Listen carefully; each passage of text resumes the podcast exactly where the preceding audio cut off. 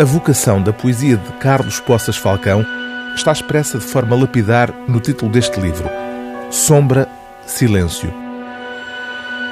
É uma poesia que se constrói a partir de uma necessidade de resistir a uma coisa absurda que nos chama, como é dito no último verso deste conjunto de quase meia centena de poemas.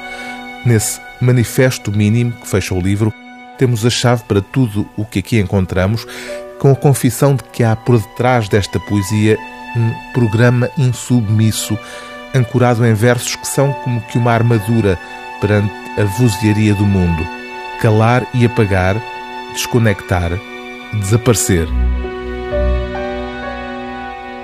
Carlos Poças Falcão, que publicou o primeiro livro em 1987, revela, numa nota final, o que há de pessoal nestes poemas. Em caso algum me biografei, escreve o poeta, mas em todos eles me vejo e me estranho.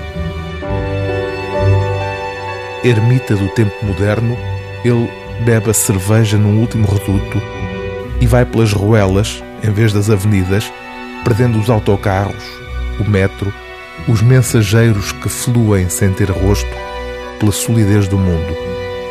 Não vê televisão, isso não, nem está em rede pois os olhos ficam presos e a alma não tolera a serpente das imagens que emite servidão.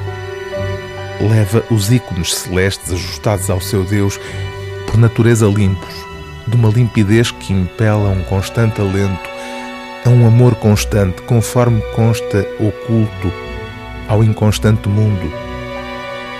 Ele é o passante, o transportador de um verbo na dificuldade e dor da mais obscura idade. O livro do dia TSF é Sombra Silêncio, de Carlos Poças Falcão, edição Ópera Omnia.